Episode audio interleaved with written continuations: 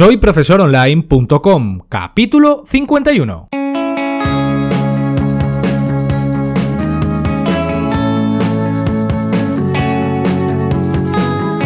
Bienvenidos al episodio número 51 del podcast para cualquier persona que desee compartir sus conocimientos y emprender en Internet al mismo tiempo, ganándose la vida con sus propios alumnos virtuales. Ya lo sabéis, mi nombre es Héctor Abril y el tema de hoy está centrado en ser mejores formadores digitales a través de la productividad.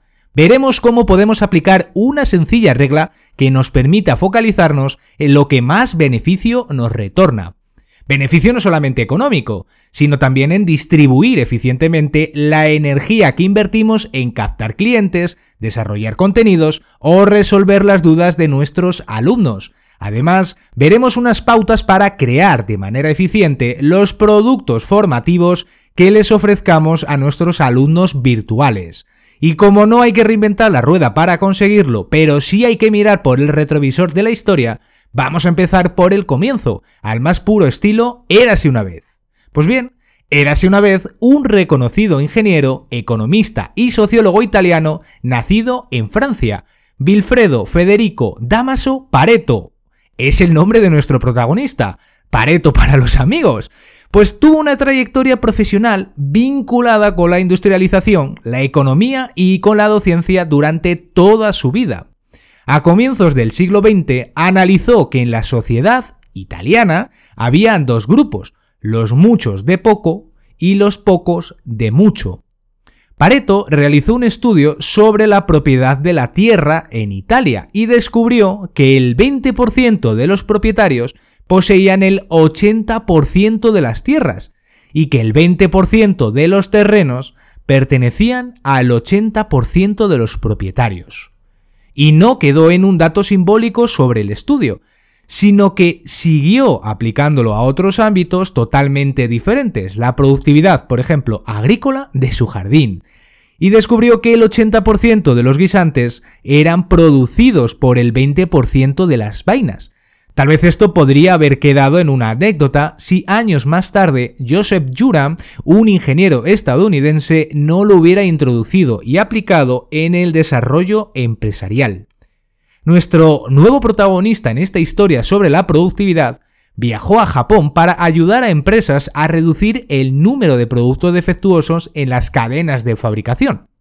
Previamente y aplicando el principio de Pareto, descubrió que el 80% de los productos defectuosos se deben únicamente al 20% de las causas que lo originan.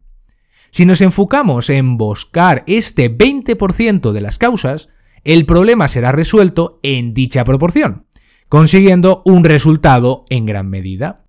Así que empresas como Toyota se convirtieron en gigantes internacionales gracias a mejorar la calidad de su producción.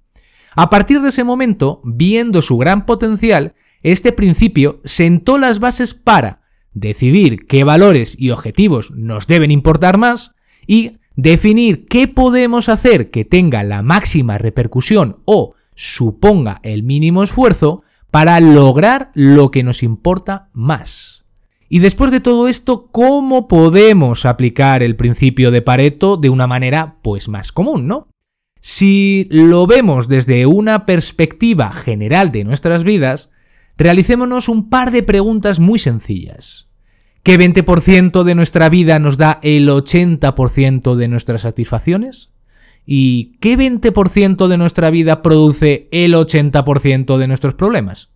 Tendríamos que incluir aspectos sobre nuestras relaciones sociales, hábitos cotidianos o inclusive de nuestra alimentación para poder plantearnos soluciones que nos ayuden a lograr nuestras metas.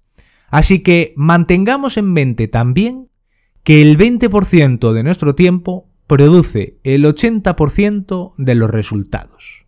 Pues bien, ¿cómo aplicar el principio de Pareto a nuestros negocios? Para resolver este planteamiento, cambiemos la perspectiva y establezcamos que el 80% de nuestras ganancias provienen del 20% de los clientes y que el 80% de nuestras ventas provienen del 20% de los productos y o servicios que les ofrezcamos. Por lo que podemos plantearnos quedarnos únicamente con los clientes y productos o servicios que nos den los mejores resultados. Deshagámonos del resto y logremos así obtener un 80% de nuestro tiempo para dedicarlo a mejorar lo que realmente funciona. Este principio no es perfecto en todos los casos, en los que podríamos obviamente aplicarlo, pero sí sirve para tomarlo como una referencia base. Si analizamos algunos de ellos, su aplicabilidad en aspectos particulares de nuestro día a día, tal vez descubramos otras relaciones como 80-15, 90-10 o inclusive un 95-5. En otras palabras, los números concretos no son el elemento más importante a considerar, sino la noción de que los esfuerzos no están en equilibrio. Por lo que podemos concretar que un porcentaje menor del esfuerzo produce muy buenos resultados y el resto del esfuerzo produce resultados más pobres. Veamos ahora unos ejemplos de todo esto del principio de Pareto para hacernos un poco con el término algo más familiar, ¿verdad? En el campo de la informática, el principio de Pareto puede facilitar los esfuerzos de optimización. Por ejemplo, Microsoft ha notado que al centrarse en el 20% de los errores, aquellos más comúnmente notificados por los usuarios, consiguen que el 80% de los fallos de sus sistemas puedan ser eliminados. En el campo de la salud y la seguridad, podemos usar el principio de Pareto para priorizar los riesgos. Y si suponemos que el 20% de los riesgos puede conducir al 80% de los accidentes y lesiones, podemos concentrarnos en la eliminación de estos riesgos, de ese 20% causante. Entonces, ¿cómo podemos aplicar el principio de Pareto en la formación virtual? Pues bien, la idea de crear un capítulo del podcast que hable de todo ello es enfocarlo técnicamente a la productividad que desarrollemos diariamente. Y no hay nada mejor para ello que dejar todo bien organizado con anterioridad, ¿verdad? Si hablamos de agendar las tareas pendientes, las reuniones y las nuevas ideas a desarrollar en un futuro, debemos de empezar a comenzar por priorizar, es decir, separar lo urgente de lo importante. Por ejemplo, organizar todas las llamadas de teléfono juntas en un único horario, reduciendo así los tiempos perdidos y que nos permitan concentrarnos en la única actividad, la de llamar, y separar el resto de las otras necesidades de energía que nosotros desempeñamos con todo ello. Lo mismo podríamos pensar para el caso de atender mensajes de email. El buscar el momento o la frecuencia con que revisamos nuestra bandeja de entrada es decisión nuestra, pero atenderlos de una manera menos disruptiva para nuestra jornada de trabajo será la clave del éxito. Pues bien, aclarado esto, ahora ha llegado el momento de optimizar y depurar nuestra agenda. Analicemos, por tanto, cuáles de las tareas a realizar son las más importantes para alcanzar los objetivos de la semana, del mes o del trimestre. Por lo que, aplicando la regla del 80-20, debemos de establecer 1. Dedicar nuestros mejores horarios, sean de mañana, de tarde o de noche, a las actividades que producen el 80% de los resultados. Por ejemplo, Podemos dedicar las mañanas a captar nuevos clientes y atenderles, y por las tardes dejarlo para preparar nuevos proyectos.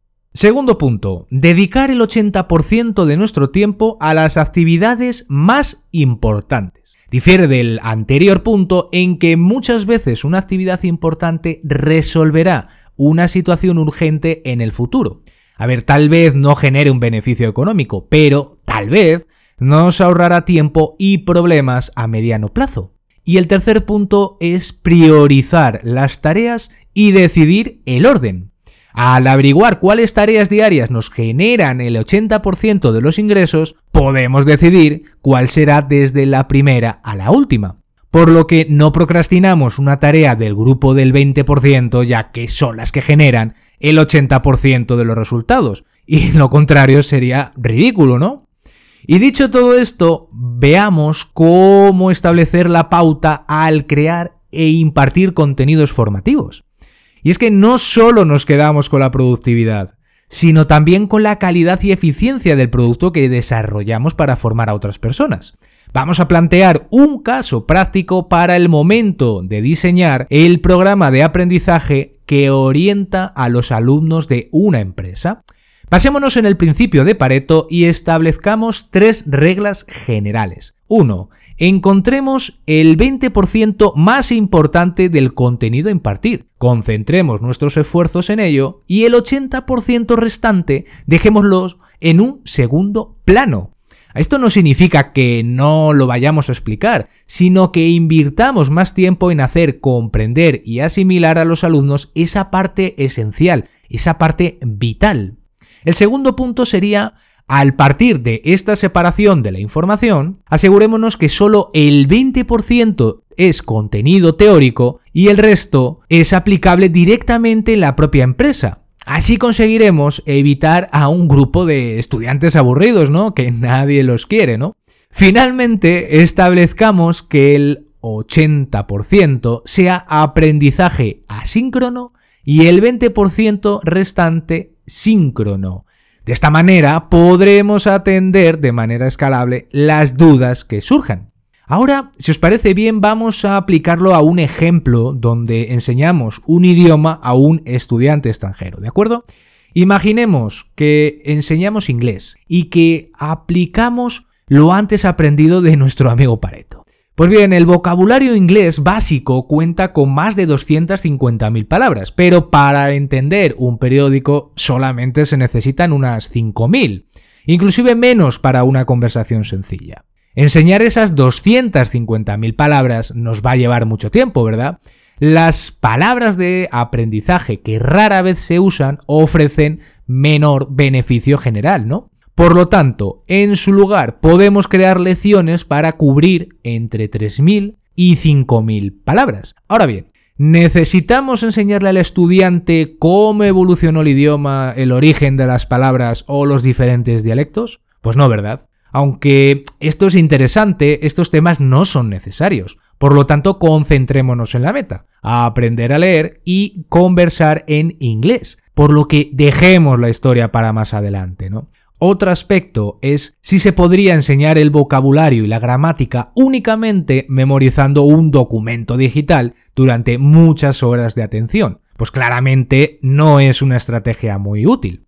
Podemos estructurar clases de 20 minutos de vocabulario, ortografía y gramática y 40 minutos enfocados en una conversación real, donde el alumno amplía el vocabulario y no solamente memoriza palabras. Finalmente, no necesitamos estar personalmente frente al alumno, pero su aplicabilidad sí necesita que haya sincronicidad en algún momento para favorecer así el aprendizaje. Podemos utilizar, por tanto, herramientas tipo Skype o Google Hangouts para ayudarnos. Y con todo ello, conseguiremos optimizar el aprendizaje del alumno y conseguir, por supuesto, un plan formativo más eficiente. Y dicho todo esto, veamos ahora un resumen de lo que hemos aprendido hoy. Empezamos hablando un poco de la historia sobre nuestro amigo Vilfredo Pareto y el aplicador más moderno, Joseph Juram. Hemos descubierto también, ¿no? Cómo aplicarlo de manera cotidiana con algunos ejemplos prácticos. Y finalmente hemos visto dos aplicaciones útiles para nosotros, la de la productividad y la de crear contenido eficiente y con valor, algo muy importante. Y con todo esto, bajamos la persiana y damos por finalizado el capítulo de hoy buscando una manera de canalizar nuestra energía para ser más productivos y más competitivos profesionalmente gracias a Pareto. Para ya el próximo episodio vamos a tratar algunos aspectos con los que conseguir que nuestros esfuerzos logren la meta de ser profesores online, virtuales, digitales o como prefiráis llamarlo. Y ya lo sabéis, como siempre, os queremos tener a todos con las orejas bien pegadas al siguiente capítulo. Gracias a todos los que nos escucháis por vuestros comentarios, recomendaciones en iTunes y me gusta en iBox. Recordad que nos podéis escribir desde el formulario de contacto en soyprofesoronline.com e inclusive en los comentarios del propio artículo. Nos escuchamos ya en el próximo capítulo. Hasta entonces, un enorme saludo. Adiós.